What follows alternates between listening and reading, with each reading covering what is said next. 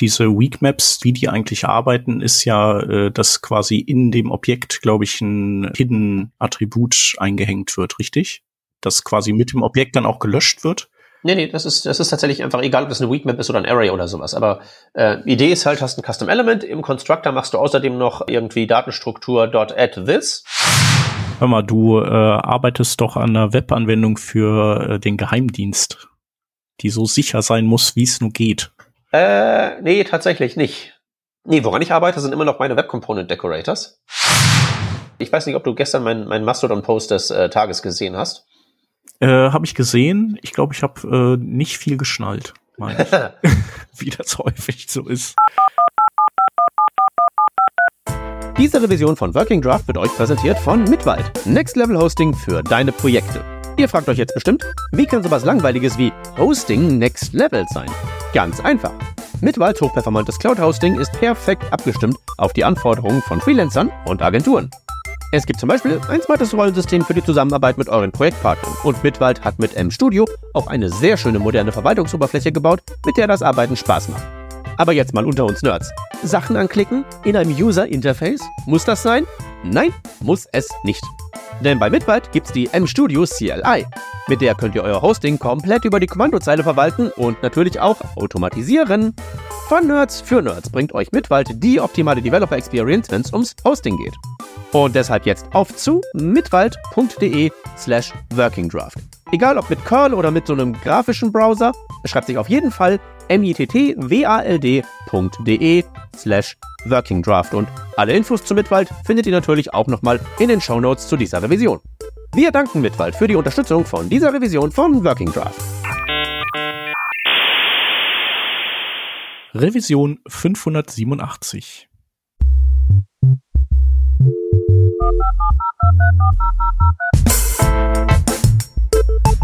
Sag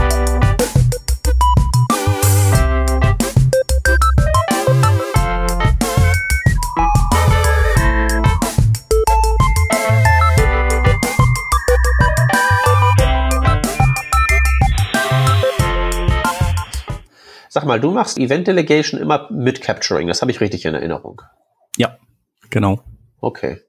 Einfach weil du halt alle Events damit dann bekommst. Ne?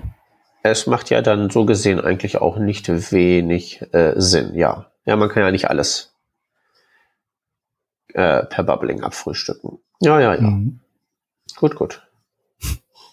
Dann muss ich mal an so ein Ding, das ich hier habe, noch was anbauen, damit man das machen kann.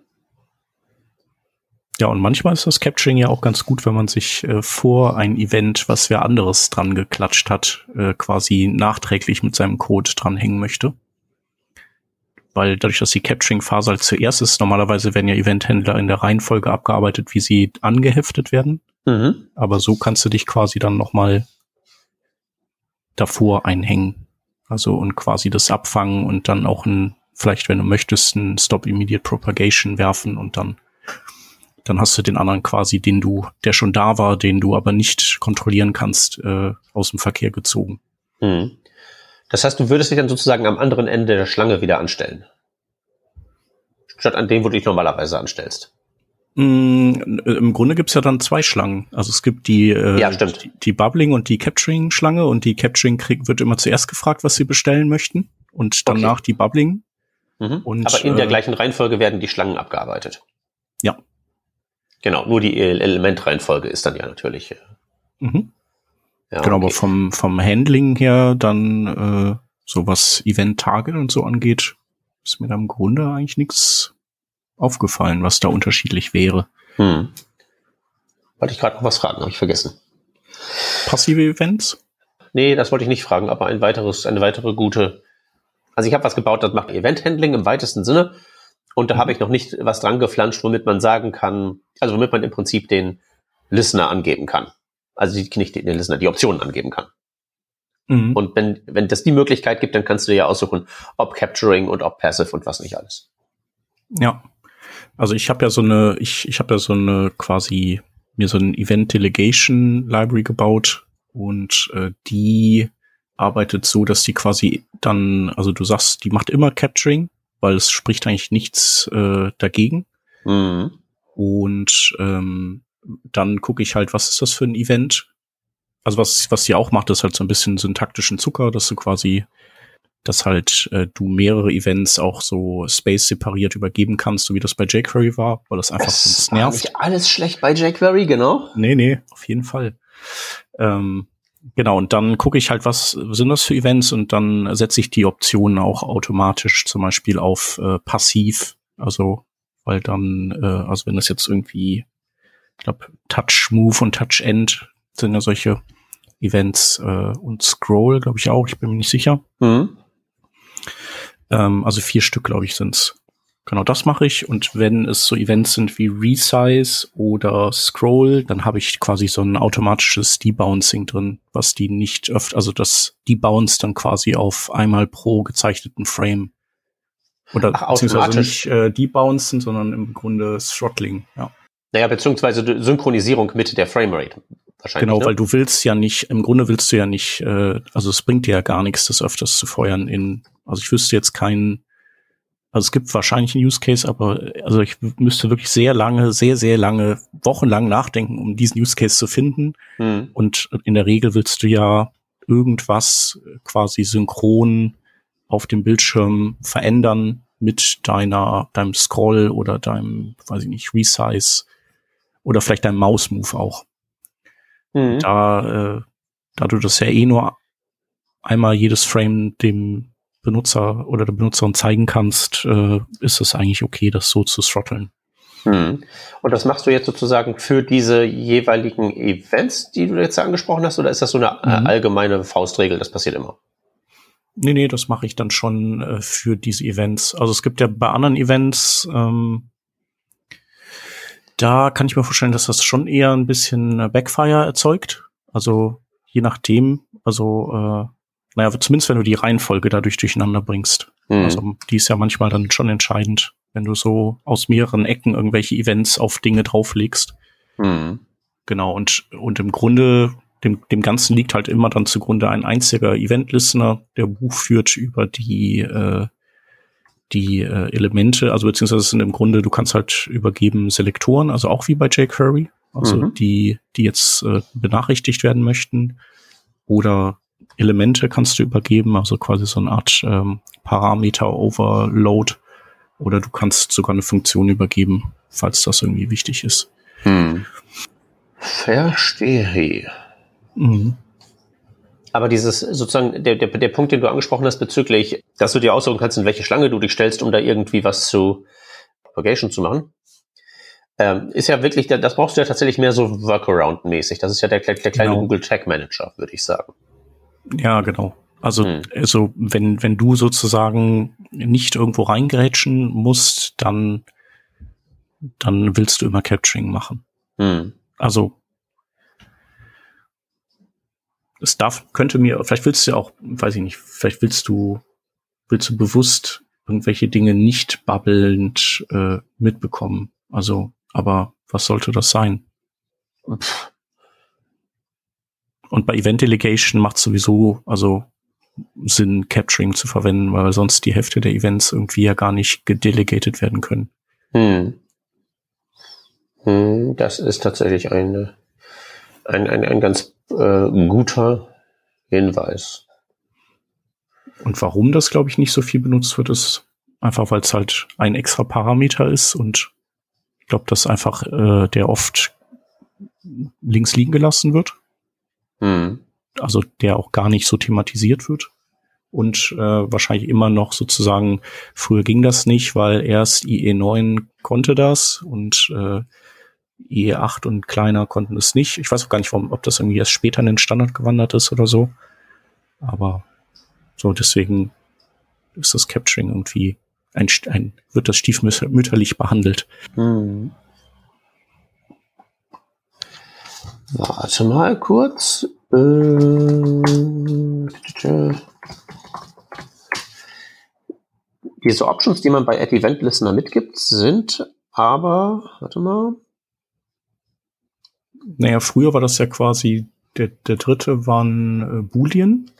Und dann Mhm. wurde das ja geupgradet, weil ja sozusagen die ähm, API Design Guidelines des W3C sich dahingehend geändert haben, dass sie eben sagen, also so quasi die erforderlichen Parameter bleiben weiterhin äh, sozusagen einzelne Parameter und alles, was sozusagen variabel ist, das wird dann in so einem Dictionary, also quasi in einem Options-Objekt dann äh, soll übergeben werden und darum haben die dann später eben, als dann diese Passive Event Listener noch dazu kamen und noch irgendwas, ich glaube noch was, äh, ich habe vergessen, was das ist. Ach ja, Once gibt's ja auch noch. Und ein weiteres?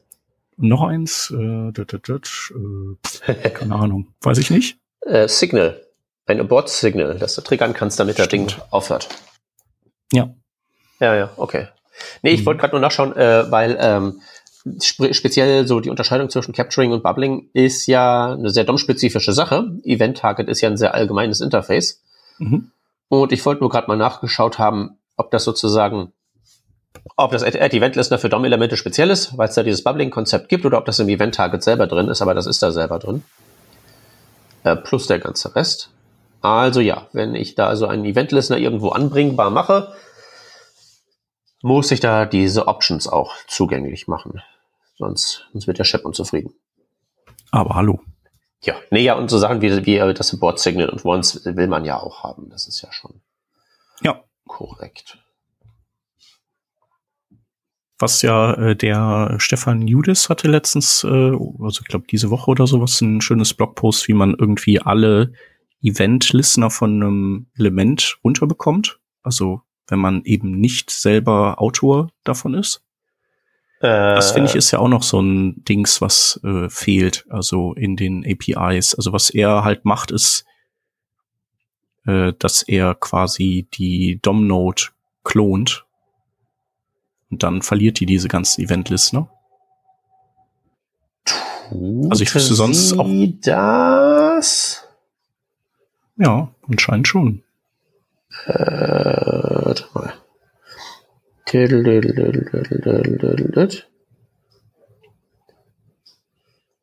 Aber ich glaube, es wird ja dann eine Kopie, also eine exakte Kopie davon erstellt, von dem DOM-Element. Aber eben, es ist ein anderes. Und darum, also wahrscheinlich, also wenn du dann quasi ein gleich, gleich, gleich machen würdest, würde da False rauskommen. Äh, äh, ja klar, nee, nee, das ist tatsächlich, ich habe ja letztens auch äh, zu meinem Erstaunen rausgefunden, das wird nicht einfach nur geklont, sondern tatsächlich rekonstruiert. Äh, und das läuft dann, wenn du ein Custom Element hast, auch durch deinen Constructor durch und so Zeug. Oh, okay. Ja. Also weil ja, gut, das macht ja aber auch Sinn, ne? Müsste ja eigentlich auch, weil du sonst ja quasi äh, äh, die gleiche Instanz hättest von der Klasse. Hm, ja, nicht notwendigerweise. Du könntest ja möglicherweise tatsächlich äh, sozusagen unter der Haube ähm, so ein Nullen- und Einsen-Klon machen. Also tatsächlich das Objekt eins mhm. zu eins reproduzieren, abzüglich, äh, wo befinde ich mich in meinen Parent Nodes und so weiter. Mhm. Hätte ich jetzt auch nicht für unmöglich gehalten. Ja. So, aber warte mal. Äh, das heißt, wenn, wenn das aber stimmt, dann äh, ist ähm, also entweder stimmt das nicht oder was anderes ist, äh, was mich nicht, was mich überraschen würde. Das probiere mhm. ich mal eben kurz aus. Warte mal. Mach. Ich habe hier jetzt mal ein div gebaut. div.innerHTML gleich. Warte mal. Äh, hello. So. Und dann mache ich div.onClick, weil das gibt's ja auch noch die Möglichkeit. Alert. Ja, das bleibt. Das bleibt. Das hat er auch geschrieben. Okay. Weil das ja sozusagen ein Attribut von dem Element. Genau. Ist ein IDL-Attribut direkt auf dem Ding drauf und ähm, wohingegen diese Event, äh, dieses Event-Gebimsel, das mit Event-Listener ja, ja tatsächlich nur gefühlt, nicht wirklich, aber gefühlt, ja äh, irgendwie so ein angeflanschtes Ding in irgendwie so einer, ja, externen Speicherungsgeschichte ist. Also irgendwie so eine Map, die da im Hintergrund läuft, ne? Mhm. Wobei natürlich, wenn du irgendwie ähm, Custom Elements hast und die machen sich irgendwie, die legen innerhalb ihres Constructors Referenzen in irgendwelchen Weak Maps oder so an und du klonst eine Node, dann, weil ja tatsächlich das Klonen ein neu aufstellendes Elements ist, kriegst du halt eben auch eine zweite Referenz in dieser Map dann drin. Also. Ja, genau, weil die ja, glaube ich, diese Weak Maps, die, wie irgendwie so, wie die eigentlich arbeiten, ist ja, äh, dass quasi in dem Objekt, glaube ich, ein, äh, so ein, so ein Hidden Attribut eingehängt wird, richtig? das quasi mit dem Objekt dann auch gelöscht wird? Nee, nee, das ist, das ist tatsächlich einfach egal, ob das eine Weakmap ist oder ein Array oder sowas. Aber äh, Idee ist halt, hast ein Custom Element, im Constructor machst du außerdem noch äh, irgendwie Datenstruktur.add this. Mhm. Und weil du beim Clone Node auch nochmal durch den Constructor läufst, weil du das Ding ja komplett reproduzierst, wird dann auch mhm. dieser Klon in diese Weakmap reingeschoben. Okay, ja gut. Okay, ja klar. Ne? Was ja irgendwie Sinn macht auf der einen Seite, auf der anderen Seite halt ein bisschen überraschend ist, weil das halt eben nicht dieses, ich mache einfach ein 1 zu 1 Abziehbild mhm. ist. Und bedeutet natürlich, dass wenn diese Mechanik funktioniert, es ja ein bisschen seltsam ist, dass das für Event Listener nicht funktionieren soll. Ja, aber vielleicht liegt es auch einfach daran, dass die vielleicht furchtbar alt sind oder I don't know. Ich glaube vor allen Dingen, es interessiert halt keinen, ja. was da vor sich geht und deswegen äh, passiert. Ich hätte halt gerne irgendwas. aber so eine Funktion, wo man eben sehen kann, so äh, also bei Event Delegation ist es ein bisschen schwierig, aber ähm, dass man äh, sagen kann, liste mir alle Event-Listener auf, die gerade an diesem Element dran oder daran drauf zeigen. Der Use Case, wir hatten ja vorhin diesen einen Use Case mit, ich möchte ein, äh, möchte mich vor ein Event hängen, um vielleicht noch irgendwelche äh, Funktionen durchzuführen, bevor das äh, eigentliche Event, das ursprüngliche, bevor das dann feuert. Ja dann wäre es ja eigentlich ganz cool, wenn man sagen könnte, li äh, also liste mir bei diesem Element alle Click-Event-Händler äh, zum Beispiel auf, die da gerade dran horchen. Dann könntest mhm. du den äh, quasi erstmal removen, deinen ranhängen und dann könntest du deinen wieder Add-Event, also den alten wieder dranhängen. Und das ja. kannst du halt nicht. Naja, oder du könntest ja so dir, dir sowas auch äh, ausmalen wie ein Add-Event-Listener äh, dass äh, sozusagen, also du hast ja dein eigenes Event-Listener gebaut. Mhm. In dem könntest du ja noch einen Parameter hinzufügen, dass du einer gewissen Funktion eine Priorität mitgeben kannst. Genau, aber äh, wenn ich jetzt zum Beispiel irgendwas, also sagen wir mal, ich benutze, ich binde irgendein fremdes, keine Ahnung, Upload-Dings ein oder so und das hat äh, irgendwelche Event-Listener drauf, dann also dann ist es ja schon zu spät. Also ich könnte natürlich das Add-Event-Listener irgendwie vorher mit einer eigenen Methode überschreiben, die dann das, irgendwelche neuen Features kann. Das wäre eine Möglichkeit. Und das, das wäre jetzt meine Idee, wo du, wo du sozusagen bei deinem, wo, wo ja eh alles durch deine eigene Funktion durchgetunnelt wird, okay, aber du musst wieder mit der Inkompetenz irgendwelcher Dritten äh, zusammenarbeiten. Mhm. Ja, ja, genau. Und äh, klar, ich könnte das jetzt auch irgendwie in meine Library reinbasteln.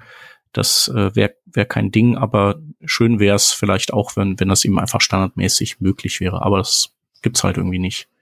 Oder wenn du auch irgendwie vergessen hast, äh, oder wenn irgendwer vergessen hat, die Funktion, also die Händlerfunktion auszulagern, dann kannst du die auch nicht mehr removen, weil du ja bei Re Remove Event Listener musst du ja als zweiten Parameter die gleiche Funktion, Händlerfunktion wieder übergeben, damit er weiß, welche eben removed werden soll. Mhm. Und äh, genau, also das ist schon, da müssen so ein paar Bedingungen schon erfüllt sein und äh, ich denke, da könnten die vielleicht mal ein bisschen mehr Developer Experience schaffen. Aber vielleicht müsste ich auch einfach mal eine entsprechende Issue aufmachen irgendwo. Mhm. Ich überlege gerade. Wäre es nicht so? Also, dein Ziel ist, du willst eine Funktion äh, gezielt einfügen an Anfang oder Ende von einer der beiden Warteschlangen. Zum Beispiel, ja. Vielleicht möchte ich auch äh, eine, ein Event-Listener entfernen können. Ja. Der, den irgendwelche Third Parties dran gebaut haben. Hm, okay. Ja, wird halt echt, wird halt echt schwierig, weil ab wann gilt ein Event Listener als auf einem Element befindlich, wenn du halt Capturing und Delegation hast? Mhm. Schwierig.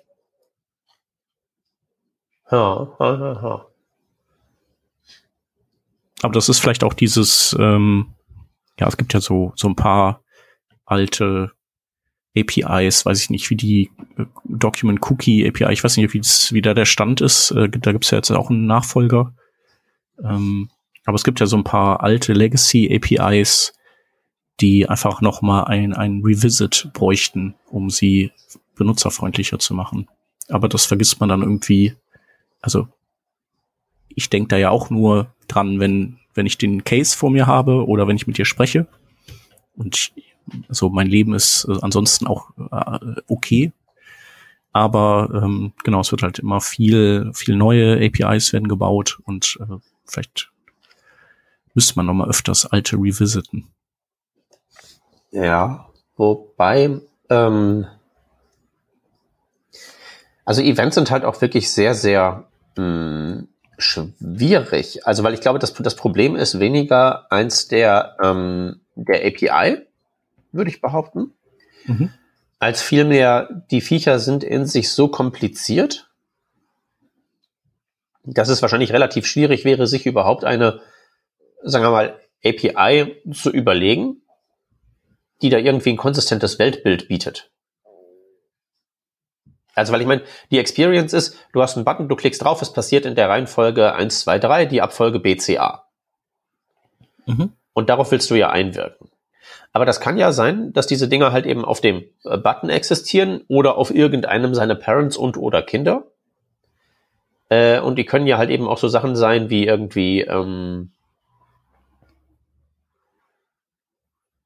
ja, auch, auch sehr unterschiedlich funktionieren, darüber, ob die jetzt passive sind oder nicht und auch der ganze, mhm. sozusagen, äh, der ganze Mechanismus bezüglich, äh, was passiert, ist ja auch davon abhängig, ob das jetzt sozusagen, ob das jetzt irgendwie ein eingebautes Event ist, also wirklich ein Klick, oder ob ich ein, äh, ein Developer-definiertes Event dispatche. Das ja. ist dann ja schon synchron und nicht mehr asynchron. Und da irgendwie so die, ein, ein, also erstmal überhaupt die Aussage machen, äh, ich, ich kann durch Betrachtung der Funktionen, die da definiert wurden, dir sagen, dass diese, dass, dass in der Reihenfolge die Effekte ABC auftreten. Mhm. Allein das kannst du ja schon kaum garantieren.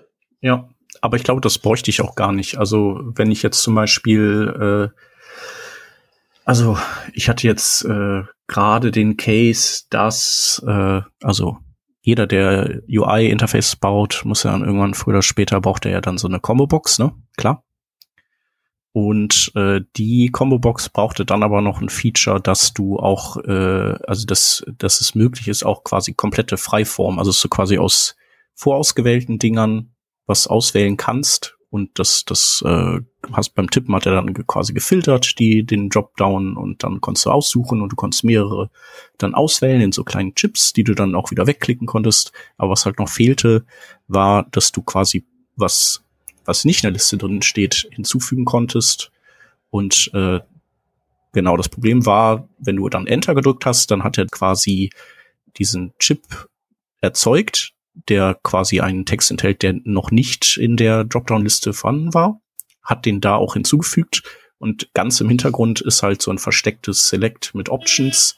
Und ähm, da habe ich dann eine Option eingehängt mit diesem neuen Wert und den auf Selected gesetzt. So dass wenn dann das Formular submitted wird, dass quasi der ganze Kram dann mitkommt. Ähm, also genau, so im Hintergrund speichert der quasi den den State und die Optionen, die es gibt, inklusive deiner neu hinzugefügten sozusagen deiner, die bisher noch nicht da war, in so einem in einer Options-Liste. Also ein, du hast ein, ein, ein Fake-Select als Frontend für ein echtes Select. Genau. Okay. Ja. Äh, und aber jetzt äh, gab es halt diesen Bug-Report, dass eben äh, diese Freie äh, Freieingaben, die werden nicht mitgeschickt. Und dann äh, stellte sich heraus, dass das an daran lag, dass eben die Person direkt Submit gedrückt hat, anstatt noch Enter zu drücken nach dem Text, nach der Texteingabe, sodass dieses Select gar nicht auf die Idee gekommen ist, dass jetzt quasi alles fertig ist und dieser Wert jetzt quasi eingefügt werden soll. Weil mhm. das quasi die Eingabe nicht so quasi da, da nicht signalisiert wurde, jetzt hier so das Wort ist fertig, sondern es wurde dann quasi getippt und direkt mit der mit dem Cursor dann auf Submit gegangen. Mhm. Und äh, genau sich, es wäre halt das, das wäre so ein Use Case gewesen, wo ich gerne mich da eingehängt hätte vor dem Submit, um dann noch diese Änderungen quasi zu committen in dem Select und da hatte ich das Problem, dass ich äh, eben so äh, Runtime, so Race Conditions hatte, wo das eben nicht geklappt hat. Okay, also das, dieses, dieses äh, Frontend Backend Select Doppelding war jetzt nicht auf deinem, aus deiner Feder, sondern das musstest du äh, hacken oder wie verstehe ich das? Mm, nee, nee, das, äh, das war im Grunde, war das schon aus meiner Feder, aber ich, äh, da ich auch komponentenbasiert arbeite, fände ich es halt schön, wenn diese Komponente in der Lage wäre, quasi das, das Mutterformelement entsprechend äh, zu modifizieren, wenn es so ein, wenn, wenn es halt so ein Case hat, wo, wo es noch was machen muss vor dem Submit. Okay. Und da, da wäre es halt eben auch äh, cool, wenn man, wenn man Einfluss nehmen könnte drauf. Und die Chrome DevTools, die können das ja, ne? Also du kannst ja ein Element auswählen und dann kannst du sagen, hier, zeig mir mal alle Eventlisten, die da drauf sind. Also irgendwie machen die das ja. Hm. Und ich müsste mal nachgucken in deren Codebase, wie die das machen. Uh, viel Erfolg ich habe ja äh, seinerzeit nachgeschaut, äh, äh, als ich mit Hans Dan Warhol gebaut habe, wo die denn her wissen, äh, äh, hier, wie so äh, CSS-Variablen, die irgendwie so eine, äh, ja, so eine Shorthand für Background oder so hatten. Wie die mhm. sozusagen wieder rekonstruieren können, welcher Part da jetzt irgendwie äh, Background Image und welcher Background Position ist oder so, weil das geht ja laut Standard nicht. Mhm. Ich bin nicht sehr weit gekommen, aber vielleicht ist das ja mit Eventhändlern einfacher. Mhm. Ja. Naja, ja. aber das sind jetzt so, sind halt alles so Edge Cases auch. Ja, weiß ich nicht. Also ich, ich hätte, ich hätte, meine allererste Idee wäre ja tatsächlich da gewesen, wenn ich das hätte machen wollen, was du da probiert hast. Hast du probiert, da einfach ein On-Click HTML-Attribut reinzuschreiben? Hm, meinst du, das wird dann nochmal vor der Capture-Phase ausgeführt oder was? Das weiß ich jetzt nicht sicher, aber ich würde ja ähm, annehmen, die Dinger werden ja eingefügt in der Reihenfolge, wie sie auftauchen. Mhm. Und ich würde ja annehmen, dass wenn du ein Stück äh, HTML irgendwie in die Seite reinwirfst mhm. und du da wirklich ein on irgendwas Attribut hast, mhm. dann ist das ja zuerst da, weil das Element muss ja erst verarbeitet werden, bevor ein JavaScript hingeht und da was draufsetzt. Mm, naja, das stimmt. Solange wie du nicht mit Event Delegation arbeitest und das Setup dafür schon in quasi zu Beginn machst, weil du diese Event Delegation Library sozusagen allen Elementen zur Verfügung stellen willst von Anfang mhm. an. Ja, dann plus natürlich, du hast äh, ja äh, sowieso Capturing am Start und diese Event äh, Terminologie. Heißt das jetzt Händler oder heißt das Listener? Das heißt Händler, diese Inline-Dinger, okay. Äh, die sind auch sowieso grundsätzlich non-Capture. Mhm. Also vielleicht nicht das, was du brauchst. Ja. Ja. Ja, das heißt, die, die, die richtige Lösung wäre da dann irgendwie eine Art von Mechanismus von außen dran zu flanschen. Aber es ist auf jeden Fall schwierig, wenn du nicht den direkten Durchgriff hast. Andererseits, wenn du direkten Durchgriff hättest, wäre ja auch äh, Blödsinn, weil dann könntest du dich ja bei dem Code, den du geschrieben hast, nicht mhm. darauf verlassen, dass der in der Reihenfolge passiert, weil ja jedes Skript hingehen könnte. Und weil ja jedes DOM-Element de facto public ist, könnte ja jedes Skript hingehen und jede Eventlist nach Reihenfolge in jede beliebige Reihenfolge bringen. Das willst du ja mhm. auch nicht. Ja, ja, also letztendlich, also kannst du dann bei dem Submit oder so, da machst du eben äh, Windows Set Timeout und wrappst dann sozusagen alles da rein, außer dein äh, Event Prevent Default und Event Stop Immediate Propagation. Das musst du ja dann quasi, darfst du da nicht reinstecken, aber also damit es funktioniert. Ja. Aber dadurch gewinnst du sozusagen die Zeit äh, beim Submitten, also äh, bis das halt die die anderen Elemente dann äh, ihren Krempel machen können, wenn sie das denn möchten. Und dann submittest du das Formular erst im Anschluss. Ja, und wahrscheinlich ist das völlig okay, weil das merkt ja keiner. Nee, nee. Nee, es ist schon okay, aber äh, genau, also man findet ja immer irgendwelche äh, Workarounds, aber das sind dann immer so Momente, wo man denkt, ja, wäre cool, wenn, wenn man da irgendwie so ein bisschen mehr Tooling drum hätte. Ja, aber wie gesagt, ich, ich, da überhaupt die Wahrheit zu formulieren, die man dann irgendwie exposen oder manipulierbar machen möchte. Mhm. Also, ich meine, das schaffen die DevTools, aber die, sind wir mal ehrlich, die User, äh, die Benutzeroberfläche davon ist ja schon relativ komplex. Ja. Ne? Äh, wie, wie, wie willst du das in, in ähm, hier API-Form gießen? Ja, man könnte ja zumindest äh, vielleicht sowas machen wie äh, äh, so bei äh, gibt ja Classlist.entries oder sowas. Äh, und das gibt's ja irgendwie, gibt's ja so bei diversen äh, APIs mittlerweile, dass man quasi so die sich die Entries ausgeben lassen kann. Dann kommt so ein Iterator.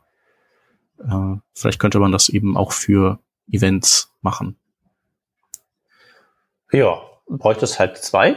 Einen für Capturing und einen für äh, Oder mit Parameter dann. Oder du kriegst die zurück und äh, quasi da steht dann drin, da müsste ja eh im Prinzip sowas drin stehen wie Event-Typ, auf den der gelistet wird, äh, dann Händler und äh, dann kann, dann könnten ja die Optionen irgendwie auch noch zurückkommen. Äh, warte mal. Nicht verkehrt. Also weil du willst ja nicht nur alleine die, du willst ja nicht nur irgendwie die Händlerfunktion haben, du willst ja dann auch noch irgendwie wissen können, äh, was für eine Art Event ist das denn, wann dieser Händler ausgeführt wird. Also im Prinzip müsstest du eigentlich genau das zurückbekommen, was du in Add Event Listener reinsteckst. Ja, was ja sein kann, äh, also Add Event Listener haben wir, haben wir halt eben auf der einen Seite und auf der anderen Seite haben wir natürlich auch noch meine guten alten Freunde, die Inline Event Händler. Mhm. Das heißt, du würdest also eine Funktion rauskriegen. Es gibt ja auch die Event äh, Listener Objekte, ne? Was sind die nochmal? Event Listener Objekte. Warte mal. Ein Event Listener consists of bla bla bla. Warte mal. Add Event Listener, Type Event Listener. Da. Callback Interface Event Listener. Nee, dann habe ich mich doch vertan. Okay, dann ist es halt eben also entweder eine Funktion oder ein, ein, String. Beziehungsweise man könnte halt eben überlegen, ob man dann schon den kompilierten String, der wird ja im Prinzip einmal mhm. eine Funktion gerappt und geevelt, ob ja. man den ausspuckt.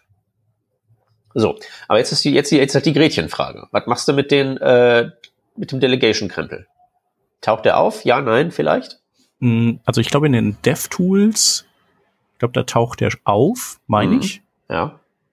Genau, aber ähm, genau, das ich, ich ich denke, dass das nicht auftauchen sollte, sondern nur Events, die direkt an Element dran ge geheftet werden. Gut, das würde nämlich auch meine zweite Frage. Was machen wir mit den Dingern, die dann äh, detached sind? Würde das natürlich auch äh, bequem in den Griff bekommen, weil dann hast du ja kein Delegation-Problem. Mhm. Ja. So.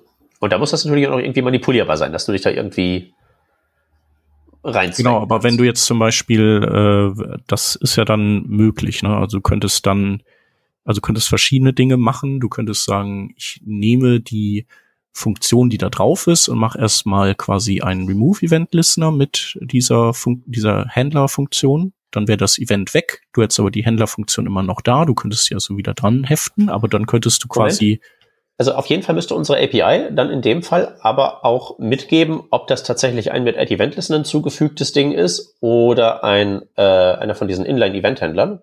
Mhm. Weil die kannst du ja nicht mit Remove Event Listener ansetten, sondern mhm. da müsstest du ja tatsächlich hingehen und die äh, ja eine dir genehme Entfernungsvariante wählen. Also weil da mhm. ist es ja so, das Content-Attribut und das IDL-Attribut, die, die reflektieren einander ja nicht. Also ja. du setzt den String, dann kriegst du eine Function raus, aber wenn du die Function auf Null setzt, bleibt das Attribut ja weiterhin da. Es ist halt nur mhm. deaktiviert. Ja.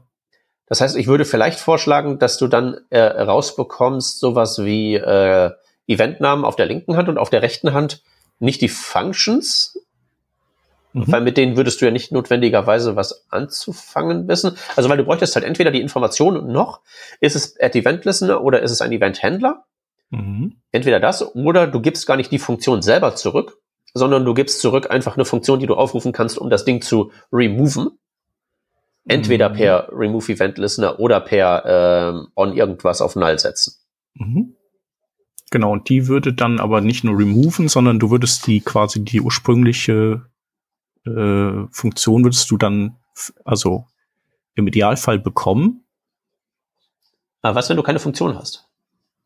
Weil es könnte ja ein String sein. Mhm. Aber dann ist es doch ein String, der einfach in eine Funktion gerappt ist. Das wäre jetzt ja auch nicht schlimm, würde JavaScript ja nicht stören. Nee, nee, es ist ja so, du, du gibst einen String an bei OnClick und dann äh, macht der unter der Haube tatsächlich eine Function mit einem mhm. Parameter, dem Event. Mhm. Und das, was du in dem Attribut angegeben hast, also äh, Window Alert E zum Beispiel, ist dann Inhalt dieser Funktion. Genau, das ist sozusagen, das wird sozusagen geevalt und das geevalte wird dann gerappt. Also es ist nee, nicht geevalt. Es wird quasi in Function Constructor gesteckt mit einem Parameter. Mhm. So kannst du dir das vorstellen. Genau, so quasi New Function im Prinzip macht er daraus. Richtig. Aber das Ding ist ja nicht identitätsgleich mit irgendwas. Das ist, wird ja ad hoc mhm. erzeugt. Ja, stimmt. Ja, aber dennoch willst du das haben, denn du könntest ja auch sowas machen wie, ich, es ist okay, dass dieses, äh, der ganze Quatsch da submitted wird. Daran will ich nichts ändern. Ich möchte nur vorher, also meine eigene Funktion ausführen und dann könnte ich zum, am Ende meiner eigenen Funktion wieder die ursprüngliche Funktion einhängen und das könnte ich dann wieder als Event dranhängen.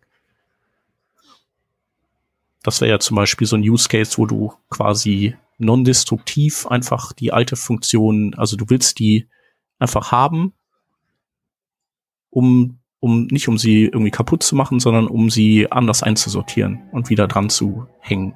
Ja, nee, ich hätte, ich hätte noch eine Idee. Man könnte ja sowas machen wie äh, linke Hand die Eventnamen, rechte Hand gibt's weder die Funktion noch die Strings noch irgendwas, sondern du kriegst so eine Art Kontextobjekt wie bei den äh, JavaScript Decorators äh, wo du nicht irgendwie direkt die Objekte kriegst, aber halt so eine API für Operationen auf den Dingern. Und wie mhm. wär's, wenn du einfach bekommen würdest zwei Functions, die da, die da heißen äh, Run Before und Run After. Und dann kannst du die benutzen, um sozusagen dir einen Insertion Point auszusuchen aus der Liste. Also irgendwie bei Klick passiert this, this, this. Auf irgendeine Art und Weise kannst du identifizieren, welchen du haben willst und kannst dann sagen, vor oder nach dem würde ich gerne irgendwas tun. Würde das deinen Use Case bedienen? Weil dann umschiffen wir diese ganze Frage, was kommt raus und mit was ist das identitätsgleich? Mhm. Klingt schon so, als würde das auch äh, einen ans Ziel bringen. Ja. Und man müsste aber eben auch die Möglichkeit haben, dann äh, nicht nur Run Before und Run After zu machen, sondern eben auch, äh, ähm, weiß ich nicht, Abort oder Delete, Remove um eben die Möglichkeit zu haben, äh, da, wo, wo das eben nicht remove-freundlich ähm, platziert wurde, das eben auch hinzubekommen. Sofern man das denn möchte. Ja. Ja. Wir sollten mal unseren ersten, äh, genau, das wäre dann, wir müssten ein Editors Draft machen, das dürfen wir doch. Wir machen in der äh, W 3C Community Group machen wir so ein, oder wie nennt sich das? Community Draft. Äh, Community Report ist es, glaube ich. Ja, okay. Ja, ja, das ist immer so, wenn, wenn, wenn Google irgendwie so sagt, so, äh, bau doch bitte dieses Spezialfeature für die Kommunikation mit, weiß ich nicht. Mhm. 90er Jahre Kassettenrekordern irgendwie in den Browser ein, wir müssten doch ganz dringend mal. Nee, aber was, was, was wahrscheinlich ähm, aber dein Problem auf andere Weise lösen könnte, wo ich ja zuletzt fest dran wäre, mhm. wie wäre es, wenn man einfach Events, also den Event-Objekten selber irgendwie ein bisschen Agency verleiht? Äh, weil ich meine, weil äh, so ein Event-Objekt, also das wird ja, du schmeißt ein Event, da irgendwie Klick auf irgendwie was. Mhm. Und wenn das also durchpropagiert äh, durch die äh, ganze Kaskade, dann hast du auf dem Event ja tatsächlich Methoden, womit du irgendwie sagen kannst, Prevent Default, Stop Propagation, bla Keks. Mhm. Äh, wie wär's, wenn das Event ähm, sowas sagen könnte wie, äh, wenn, wenn du sozusagen dem Event was mitgeben könntest, eine Function, die die Entscheidung darüber trifft, ob das Event für einen gegebenen Event-Listener einen Effekt erzeugt oder ob es skippt weil skippen mhm. kannst ja nicht. Du kannst ja sagen, okay, hier ist Schluss mit Stop Propagation. Mhm. Aber du kannst halt nicht sagen, ja, nee, aber den jetzt nicht. Also du kannst quasi nicht das Ding selber. Du kannst nicht das Event äh, entsprechend aufschlauen. Ja. Ja, aber dann, äh, da hast, hast du doch gar keinen Zugriff mehr dann drauf. Also wenn irgendwer anders äh, so diesen Eventlisten ersetzt und seine, seinen Händler dran klatscht, dann guckst du ja doof aus der Wäsche, dann kommst du ja nicht da rein. Äh, wie nicht? Im Moment ist es ja so, du hast ein Event äh, und dann läuft der, die event-handelnde Funktion los und die event-handelnde mhm. Funktion entscheidet, was sie mit dem Event macht. Ja. Wie wäre es, wenn das Event da mitreden könnte? Also es ist also das sozusagen, dass ein, zwei, ein, ein zweiteiliger Aushandlungsprozess ist. Einerseits bekommt die Funktion das Event übergeben und sagt so, hm, was mache ich denn mit dir? Und andererseits bekommt das Event die Funktion übergeben mhm. und entscheidet, will ich überhaupt mit dir reden? Hm, okay, und dann, wie würdest du dann, äh, wie würdest du dann äh, damit arbeiten? Du könntest ja zum einen Return True False rausgeben, für False wie äh, äh, ich will für dieses Ding unsichtbar sein. Aber du hast dann zu dem Zeitpunkt ja die äh, Funktion in die Finger bekommen und dann hast du die und dann mhm. ist es auch egal, ob es tatsächlich als String definiert wurde oder anders, weil du befindest dich ja im Prozess der Ausführung. Dann ist das Ding evaluiert und du hast definitiv die Function, die dich ausgeführt hätte. Mhm. Und du könntest ja theoretisch dann so Späßchen machen wie, okay, ich nehme dich, ich lehne dich erstmal ab, aber ich speichere dich irgendwo in der Map und wenn ich das nächste Mal durch eine, Fun durch eine Funktion durchlaufe, bei der ich sage, ist okay, führe ich dich vorher wieder aus. Mhm. Okay. Das, das Event würde sozusagen auf einer Case-by-Case-Basis entscheiden, in welcher Reihenfolge es, also erstmal so, es würde, es wäre, er hätte erstmal prinzipiell bloß die Funktion, die Funktion Händler abzulehnen mhm. und könnte halt sozusagen als Nebenwirkung dann später noch entscheiden, eventuell wieder was damit zu tun. Okay, aber wie würdest du dem denn beibringen, dass es eine, sagen wir mal, du musst ja immer den Use Case berücksichtigen, dass äh, irgendein Third Party dieses Event auf was draufgesetzt hat und äh, ich möchte das irgendwie verhindern. Wie könnte ich das dann machen? Weil woher wüsste ich denn, wie die Funktion genau ausschaut?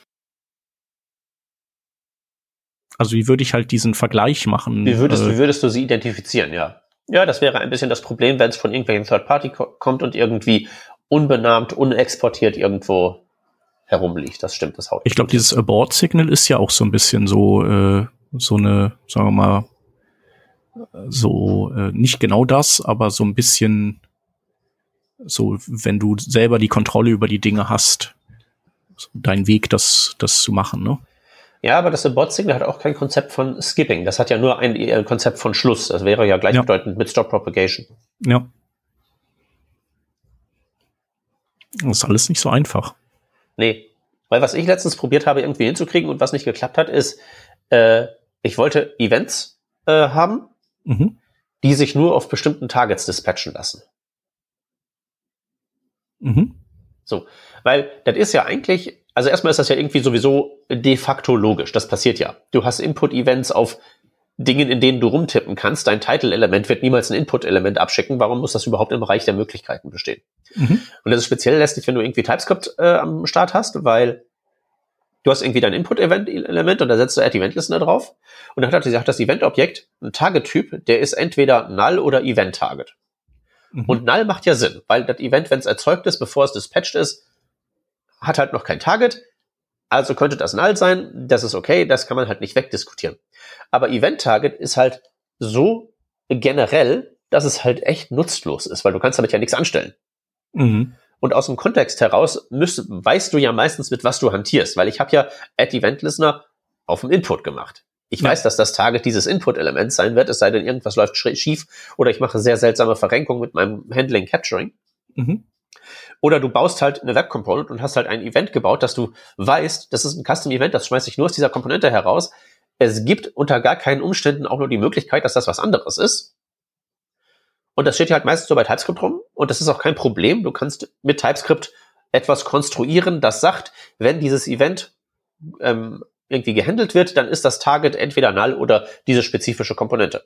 Das mhm. kannst du TypeScript behaupten lassen, aber du kannst es zur Runtime nicht enforcen. Mhm. Weil jedes Event sich von jedem dahergelaufenen äh, Scheißteil dispatchen lässt. Ja, genau. Du könntest ja, äh, naja, bei Title ist schwierig, aber du kannst ja theoretisch äh, ein Content Editable Attribut auf alles setzen und dann hast du ja, glaube ich, auch das Input Event, oder? Okay, das Input Element. Aber mein Custom äh, halt nicht. Mhm. Das wohnt in meiner äh, Custom Component.js das wird nur mhm. da drin verwendet. ja, oder Submit ist ja auch nur, also geht ja auch nur auf Forms oder, also, außer ich habe jetzt irgendwas vergessen, aber. Ja gut, und selbst wenn du sagst irgendwie Content Editable, so, ich kann ja alles Content Editable machen. Okay, sicherlich, aber was ist, wenn nicht? Mhm. Also willst du nicht irgendwie die Möglichkeit haben, auch so Dinge, die passieren könnten, aber die du dir halt eben wegdefiniert hast? Weil ich meine, du könntest auch Eval und das With-Statement und lauter anderen Blödsinn verwenden, aber du tust es halt nicht. Und du kannst halt mhm. halt tatsächlich auch auf Basis der Annahme, das passiert nicht, operieren Und ich kann TypeScript auch behaupten lassen, diese Annahme würde zutreffen, aber ich habe halt keinerlei Möglichkeit zur Laufzeit, das zu garantieren. Ja. Ja, es sei denn, ich hacke irgendwie, irgendwie hier, äh, Dispatch Event. Und das kann ich auf meiner Komponente machen, aber das bringt mir ja nichts, weil ich ja sowieso weiß, dass ich das nur da dispatche. Ich möchte aber irgendwie die Garantie haben, dass niemand anderes das machen kann, weil wenn das Event bubbelt, kann es ja irgendwer in die Finger kriegen und kann mhm. sich ja Event.constructor rausholen und dann hat es den Event Constructor und kann damit, auch wenn es nicht exportiert wird, theoretisch Events mhm. von der Sorte erzeugen. Und dann gucke ich wieder in die Röhre. Hör mal, du äh, arbeitest doch an einer Webanwendung für äh, den Geheimdienst, die so sicher sein muss, wie es nur geht. Äh, nee, tatsächlich nicht. nee, woran ich arbeite, sind immer noch meine Web Component Decorators. Mhm. Und äh, deswegen habe ich dich so gerade mit dem, äh, ja, ganz zu Beginn mit dem Event Capturing genervt, weil es fehlt halt noch die Möglichkeit, also da habe ich so einen Subscribe Decorator und der kann halt subscriben entweder auf ein Signal, wenn man so irgendwie, ho, ho, ho, ich bin quasi React sein möchte, und das ist ja einfach, weil das ist halt im Prinzip ein Observable, mehr oder minder. So, das ist easy, darauf zu subscriben. Aber auf dem Event-Target ist halt schwieriger, weil, äh, ja, aus den ganzen genannten Gründen. Ja. Weil du willst natürlich auch, wenn du jetzt irgendwie ein modernes JavaScript-Tool schreibst, willst du ja zumindest irgendwie TypeScript nicht komplett nicht berücksichtigen. Du klatscht also so einen Decorator für Handle ein Click-Event auf mir selber in so eine Klasse mhm. rein dann willst du ja, dass TypeScript irgendwie das dich nur machen lässt, wenn die Methode, auf die du das Ding draufklatscht, als Parameter auch ein korrekt typisiertes Event-Objekt hat und du willst für die Developer Experience dann ja wissen, okay, das ist ein Click-Event auf mir selber, also wird das Target ja wohl meine, meiner selbst sein. Du willst das alles ja irgendwie automatisch garantieren, dass man sich da nicht irgendwie einen Wolf tippen muss. Jetzt kommen die Leute ja wieder unter äh, Typing-Script. Das willst du ja alles nicht. Mhm. Und das ist tatsächlich mit TypeScript alles hinzukriegen, aber man kann es halt zur Laufzeit nicht garantieren, weil wenn du irgendwie das Offensichtliche probierst und irgendwie so, also das Target ist ja komplett Magic. Das Event mhm. hat einfach dieses Read-Only-Feld und sobald du es durch Dispatch geschickt hast, passiert irgendwas und das ist komplett unter der Haube. Da hast du null Zugriff drauf. Da kannst du keinen Getter-Setter definieren, da kannst du auch keinen Proxy vorhängen, weil das ist jetzt schon die zweite API, die ich gefunden habe, die einfach Proxys kategorisch ablehnt. Mhm. Ja, und dann äh, schaust du halt in die Röhre. Und nur weil ich halt wirklich so irgendwie probiere, irgendwie so mit irgendwie 3 KB irgendwie so ein Minmax Web Components schreiben, aber ohne dass ich halt mir irgendwie 17 Gigabyte Framework reinladen muss, da will ich hin. Mhm. Deswegen denke ich halt auf so einem Kram im Moment rum. Mhm. Allerdings bin ich, bin ich gestern durch die To-Do MVC äh, Mauer durchgelaufen. Ich habe gestern so gedacht, hey, kann ich das eigentlich machen? Und dann habe ich das einfach runtergeschrieben, 17 mhm. Bugs gefixt und dann lief's tatsächlich. Mhm. Und das Einzige, was halt fehlt, ist äh, Event äh, Capturing. Und wahrscheinlich sollte das Capturing der Default sein. Also würde ich vorschlagen, ja. Weil sonst kann man ja nicht davon ausgehen, dass es funktioniert. Ja. Ja, okay, dann muss ich das machen. Oh, das wird, äh, das wird spaßig. Ich bin gespannt, äh, was da, was dabei rauskommt. Funktioniert. Ich habe schon meine äh, Präsentationssoftware so umgeschrieben, dass sie die Sachen benutzt. Mhm. Das klappt alles ganz gut, aber die macht auch nicht so viel mit Shadow DOM und so gewurstelt. Das ist alles äh, also relativ einfach. Boah, Alter, Shadow DOM, ne? das ist, glaube ich, da, ich bin, ich bin mittlerweile echt am überlegen, ob das vielleicht irgendwie einfach ein gewaltiger Griff ins Klo war. Ja, ja, also das kristallisiert sich ja jetzt irgendwie an allen Ecken und Enden raus und äh, also mir gefällt er auch nicht. So vom, von der User Experience oder Developer Experience. Ähm, genau. Und es gibt ja jetzt auch immer mehr Leute, die sagen so, äh, nimm halt Web Components, aber lass doch einfach das Shadow DOM weg. Und ich glaube, so dieses äh, Style Scoping und sowas, das kannst du ja auch ähm, im Prinzip mittlerweile oder das quasi auch das äh, ähm, Abschirmen von äh, rein liegenden Styles, da kannst du ja äh, einiges machen, ne? Also dass du quasi äh, entweder du hast ein Bildtool, das dir deine ganzen inheritbaren Styles äh, aus, aus der MDN zieht und die alle quasi auf äh, Revert setzt, oder du mhm. nimmst äh, äh Add Layer mit und machst da Importance drauf, dann glaube ich, äh, überschreiben die ja auch quasi das dann Important dreht ja quasi immer, wer hat Vorfahrt um, sozusagen. Ja. In der Kaskade. Und äh, damit könntest du das ja auch machen. Also wenn du Dinge überschreiben willst. Oder du kannst ja auch mit AdScope jetzt arbeiten, dass du quasi sogar mit Anfang und Ende deines Scopes, also so Donut-Verfahren, dass du deine Slots, wenn diese drin sind und die dann bestückt werden müssen mit äh, Sachen, die von außerhalb kommen, du die dann, die dann wiederum nicht styles mit deinem Krempel. Hm. Ich, ich glaube aber, dass das Problem würde ich noch ein bisschen anders framen, weil ich würde sagen, Shadow DOM ist voll gut für mhm. Sehr ausgesuchte Use Cases. Mhm. Und das sind nicht die Use Cases, die Max Mütze haben will, wenn er React ersetzen möchte. Mhm. Also stell dir vor, du baust halt dein äh, Select, über das wir gesprochen haben, wo dieser ganze detaillierte Aufbau in drinnen so drin ist und du hast ein echtes Select, das hast du aber unsichtbar gemacht, aber das muss weiterhin irgendwie so funktionieren und so Zeug. Mhm. Das Ding, wenn du es wirklich wiederverwertbar und so ulti universell einsetzbar haben willst, das in so einer Shadow Boundary einzudosen, die halt auch so hingeht und diese ganzen internen Events ja auch mit verschluckt, dass die da nicht rausbabbeln zum Beispiel. Mhm. Das halte ich schon für sinnvoll und dafür wäre Shadow DOM wahrscheinlich irgendwie ganz gut. Aber da haben wir ja wieder das Problem, dass das ja jetzt Formularelemente sind. Aber ja, die kapseln halt sehr viel irgendwie Komplexität und das, das wäre halt ganz nett, das äh, portierbar zu machen. Genau, also ne, das, ich, ich würde sagen, das ist kein Problem, weil das ein Formularelement ist, weil du gehst halt eben hin und baust ein neues Formularelement. Und dann solltest du halt eben auch ein neues Formularelement bauen und halt eben einmal die API durchjonglieren. Das ist ja nicht toll, aber das ist okay und das richtet halt auch keinen großen Schaden an. Hingegen, wenn du jetzt sagst, ich mache jetzt hier das Anmeldeformular für irgendwie, keine Ahnung, die Airline, für die ich arbeite, und ich habe sieben Formulars in der Reihe geschaltet mit jeweils zehn Rows, und da muss ich jetzt einfach nur sozusagen die ganz normalen Text-Inputs und Selects und so ein bisschen vorkonfigurieren, dass die die richtigen Styles haben und Behaviors oder so. Dafür ist das halt völlig Banane. Mhm. Und das ist auch okay, dass das dafür völlig Banane ist. Dafür sind die anderen Use Cases, die du gerade gelistet hast, viel, viel sinnvoller. Aber mit Shadow DOM, Shadow DOM Griff ins Klo würde ich jetzt eher so sagen, das Ding wird extrem nützlich sein für einen Use Case, von dem sehr viele profitieren werden, den aber sehr wenige tippen werden. Mhm. Die meisten werden sagen, äh, npm import chaps feines äh, Select Element. Ja. Aber für so den, den ganz, die ganz normale Komponentenstory brauchen wir, glaube ich, echt was anderes. Weil selbst wenn du weißt, wenn du Shadow DOM äh, lebst und atmest, am Ende des Tages machst du trotzdem auf Autopilot irgendwie dann Styles in deine Webseite und dann wunderst du dich, warum wirken die nicht, bis du merkst, ah, okay, das Ding, was ich stylen will, ist natürlich sieben Ebenen in Shadow DOM drin. Mhm. Aber das sollte halt wirklich nur mit den Dingern passieren, wo du gar nicht auf die Idee kommst, die zu stylen, es sei denn, du machst wirklich sowas wie, wenn du native Formularelemente hackst, wo du sowieso weißt, okay, jetzt muss ich halt an einer Stelle mal was nachbessern. Ja. Aber so allgemein ist das halt echt mega, mega fies. Ja, ja. Weil, was ich für einen Stunt machen musste, also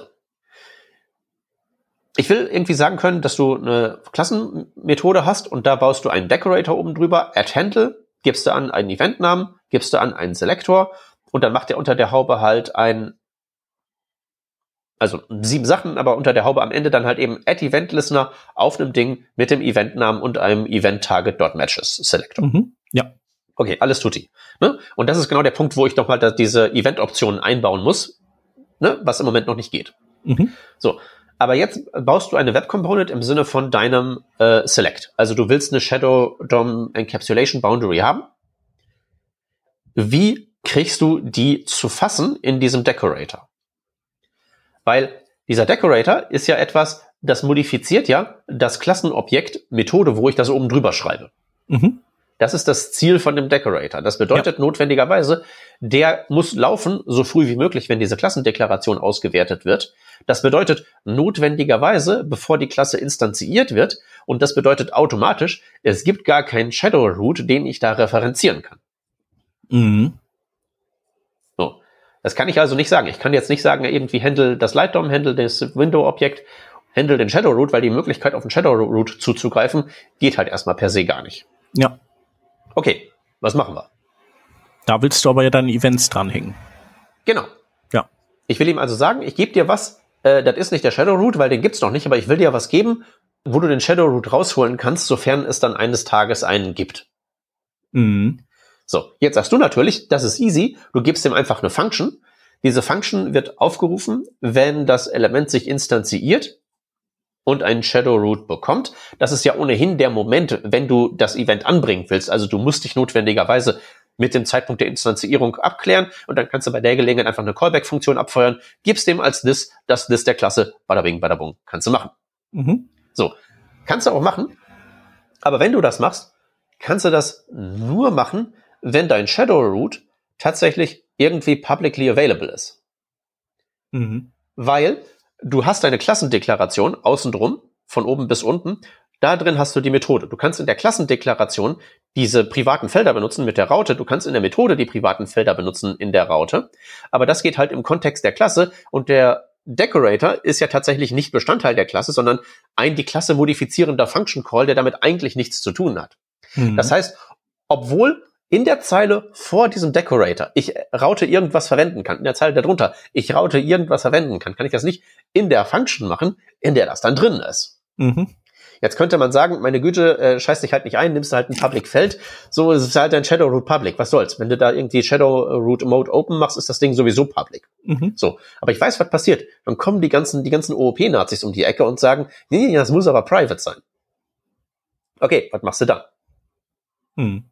Natürlich machst du folgendes. Du baust eine Weak Map im Constructor des Custom Elements. Sagst du, okay, ich mache einmal einen Shadow Root, speichere den in einem privaten Feld ab, aber speichere die Referenz auf das Shadow Root auch in der Weak Map indiziert by this. Und in der Function kannst du dann ja diese Weak Map wieder verwenden, einfach so qua Closure Logik. Und du hast das this, also kriegst du dann den Shadow Root raus, den du dann returnen kannst, damit du dann dein Event Wissen da drauf packen kannst. Mhm. Und das kann man alles machen und das funktioniert ganz, ganz wunderbar. Und das kannst du auch so abstrahieren. Diese Decorators sind bloß Function, machst eine Partial Application, exportierst die aus irgendeinem Modul, keiner weiß, dass das unter der Haube vor sich geht. Aber es ist eklig. Es ist halt eklig. Wie gesagt, die, den Ekeleffekt kann man in den Griff bekommen. Ich finde, der sollte halt die meisten Leute nicht betreffen. Mhm. Das sollte halt wirklich diejenigen betreffen, die wirklich sagen, so, ich gehe jetzt all in und baue ein neues, besseres Select. Diese mhm. Leute wird es geben und diese besseren Selects werden wir brauchen. Und dafür ist dann auch Shadow Root ganz nützlich. Ja. Aber als Komponenten-Encapsulation Boundary, wie das so im allgemeinen Sprachgebrauch gedacht wird, ist das halt echt mit äh, Schiffsartillerie auf mhm. Bakterien mhm. schießen. Ja. Ja, da kommt ja auch noch dazu, dass es ja auch ähm, encapsulated ist im äh, also im Sinne von äh, DOM Access und CSS und so, aber wiederum nicht ein eigenes, eine eigene JavaScript-Welt in diesem Dings leben kann. Ne? Das, ja. das ist ja so der auch noch ein Baustein, der äh, fehlt und der irgendwie seltsam ist. Und äh, aber warum das so ist, ist äh, also kann ich nachvollziehen. Da gibt's ja dann irgendwann mal, glaube ich, diese Realms, die dafür gedacht sind. Ich wollte gerade sagen, Shadow Realm habe ich gerade gegoogelt, dann kam da irgendwelcher Anime-Kram, der was anderes ist. Aber hier gibt's das Proposal auch. Ja. Stage 3. Mhm. Also ich weiß nur nicht, ob die dann am Ende, also ich glaube, dass das ein wichtiger Baustein ist, aber du trotzdem recht hast, dass es im Prinzip so ein bisschen wie bei WASM ist. So cool, dass das geht und wer damit umgehen kann, super. Aber äh, genau, die, die meisten Leute sollten eigentlich gar nicht damit arbeiten müssen und äh, höchstens irgendwie die, die Früchte ernten in Form von fertigen Paketen, die sie benutzen können die sie auch benutzen werden, weil genau wie bei Weisem würde ich halt deiner Aufzählung von Attributen noch hinzufügen, es ist voll nützlich und wichtig, mhm. dass es das gibt, aber es wird halt im Moment, glaube ich, echt so als, als Werkzeug propagiert für das Falsche irgendwie. Ich habe, ja, also das ganze Gewurschtel mit so dem, dem Zugriff und dem Shadow DOM und so, das kriegt man alles noch irgendwie hin, dass das so alles irgendwie funktioniert mit so Event Delegation, aber spätestens, wenn du versuchst, CSS zu schreiben, Mhm. Ist halt, ist halt einfach, weil, weil, weil CSS halt einfach konzeptionell komplett kaputt geht. Sobald du damit anfängst. Also, weil JavaScript wird halt komplizierter. Und irgendwie dein DOM nachvollziehen zu können, wird halt komplizierter. Mhm. Aber CSS geht halt einfach völlig kaputt. Und die wenigen Vorteile, die es hat, ich schreibe halt einmal wo was hin und dann gilt das überall, der geht halt einfach kaputt. Und dann hat das mhm. halt wirklich nur noch null Vorteile. Und das ist echt so der, der Tritt in den Allerwertesten, das halt nicht sein müsste. Was ist denn hier mit diesem Shadow Realm? Wann gab es denn da zuletzt ein Update? Vor äh, letzten Monat, okay. Ja, ja. Aber, ja. Das wäre was. Ein Distinct Global Environment. Das wäre super. Dann kannst du einfach Prototypen patchen, bis der Arzt kommt und keinen stört's. Ja. Also ich, Genau, ist ja auf jeden Fall gut, dass äh, so Leute wie du und äh, auch diverse andere so äh, das alles äh, testen und äh, quasi mal äh, in die Praxis bringen, teilweise auch, also genau, bei dir ist ja so, du bringst es ja auch in die Praxis, du hast ja aber so die das dann auch in äh, so wirklich Customer-Facing-Projekten äh, in die Praxis bringen und ähm, die finden dann eben einfach so die ganzen Probleme und vielleicht auch Workarounds und das ist schon gut, dass, dass Leute das erforschen, aber das sollten eben nur ein paar Leute vielleicht tun erstmal und dann gucken wir mal. Oh, oh, oh. Weiß nicht. Weiß nicht. Also, weil ich meine, es kann ja durchaus auch sein, dass irgendwie jetzt Shadow DOM nicht optimal ist, aber ist halt im Moment für viele Fälle vielleicht das Beste, was wir haben. Und vielleicht gibt's ja mhm. Workflows, bei denen das eine sinnvolle Boundary darstellt. Weil ich meine, die meisten wollen ja kein CSS schreiben. Das ist ja irgendwie voll IBA und wir wollen lieber irgendwie ein bisschen mhm. JavaScript schreiben, dass das da reinbastelt. Das funktioniert dann, glaube ich, schon relativ gut. Genau, aber dann nutzen die ja wahrscheinlich irgendwelche fertigen Pakete wieder und machen das vielleicht nicht alles per Hand, oder? Ich bin zu der Überzeugung gekommen, dass das von Hand machen eine schlechte Idee ist, die unmöglich ist. Mhm. Also, weil es gibt so, ich weiß nicht, ob du gestern meinen mein Mastodon-Post des äh, Tages gesehen hast. Äh, habe ich gesehen. Ich glaube, ich habe äh, nicht viel geschnallt, wie das häufig so ist.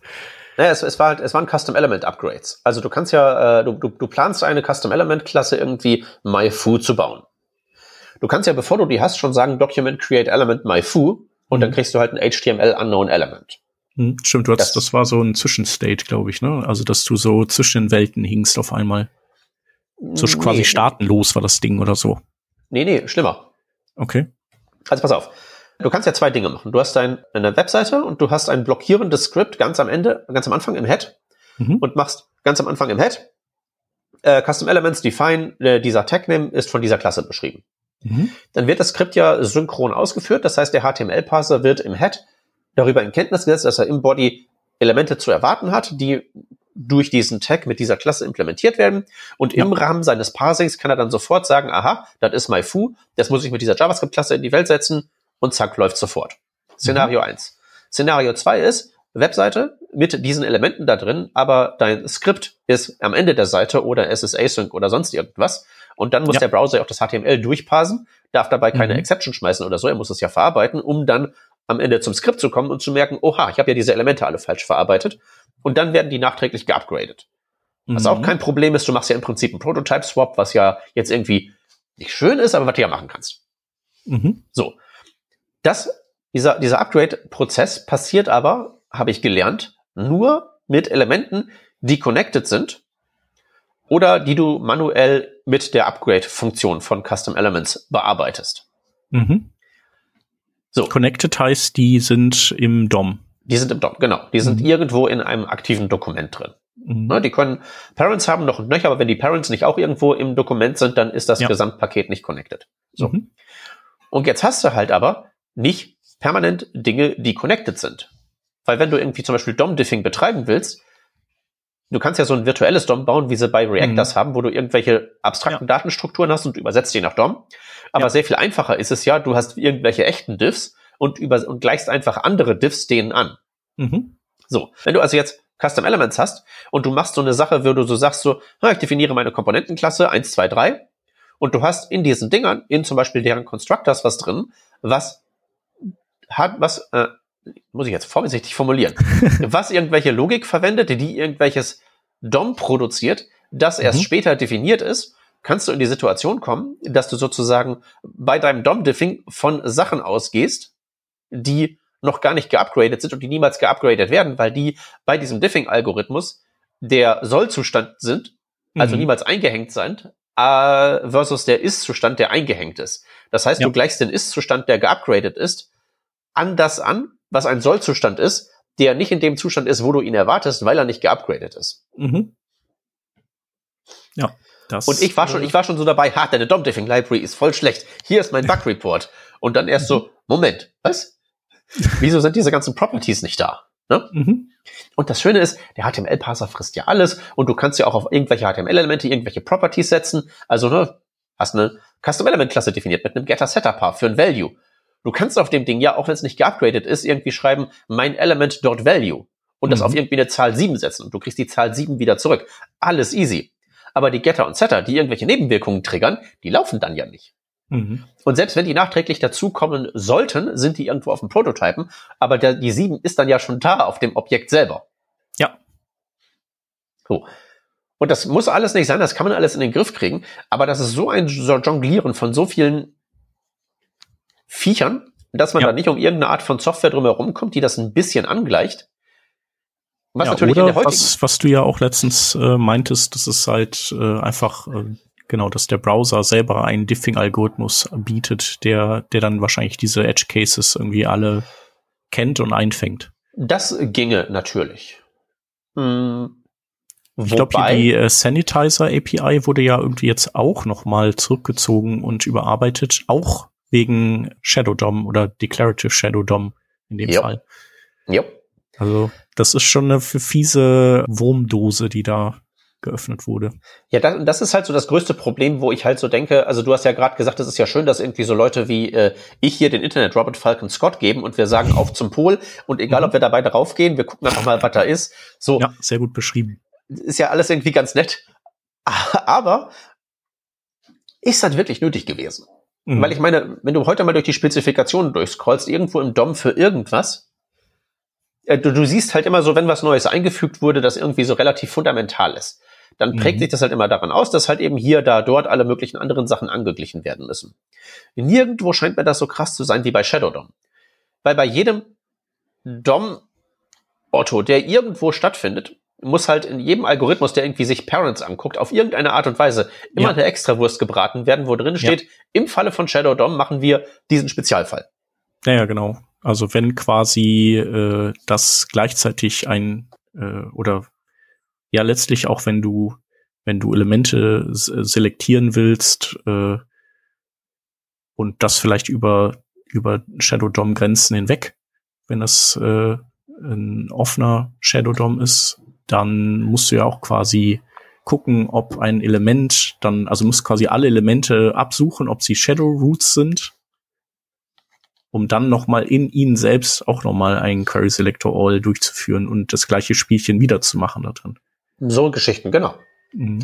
Und ich weiß ja nicht, wie dir das geht, aber wenn ich ein, ein Stück Software habe und ich baue da was dran mhm. und dann merke ich, dass ich im Zuge dessen an 39 anderen Stellen auch noch was anpassen muss. Ja, das fühlt sich das, nicht gut an. Nee, dann ist es vor allen Dingen ein Indikator, dass das, was du angebaut hast, so in der Form nicht immer, aber sehr oft nicht die optimale Wahl ist. Ja. Und dass jetzt vielleicht der richtige Zeitpunkt für einen Spaziergang oder sonst irgendwas ist, um noch mal kurz drüber nachzudenken. Ich meine das ernsthaft. ja.